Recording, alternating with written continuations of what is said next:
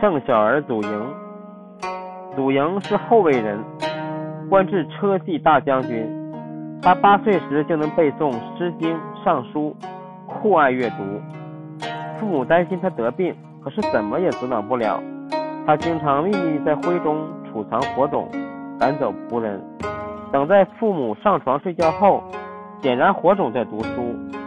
为了不让火光外露被家人发觉，他就用衣服、被子等遮住窗户。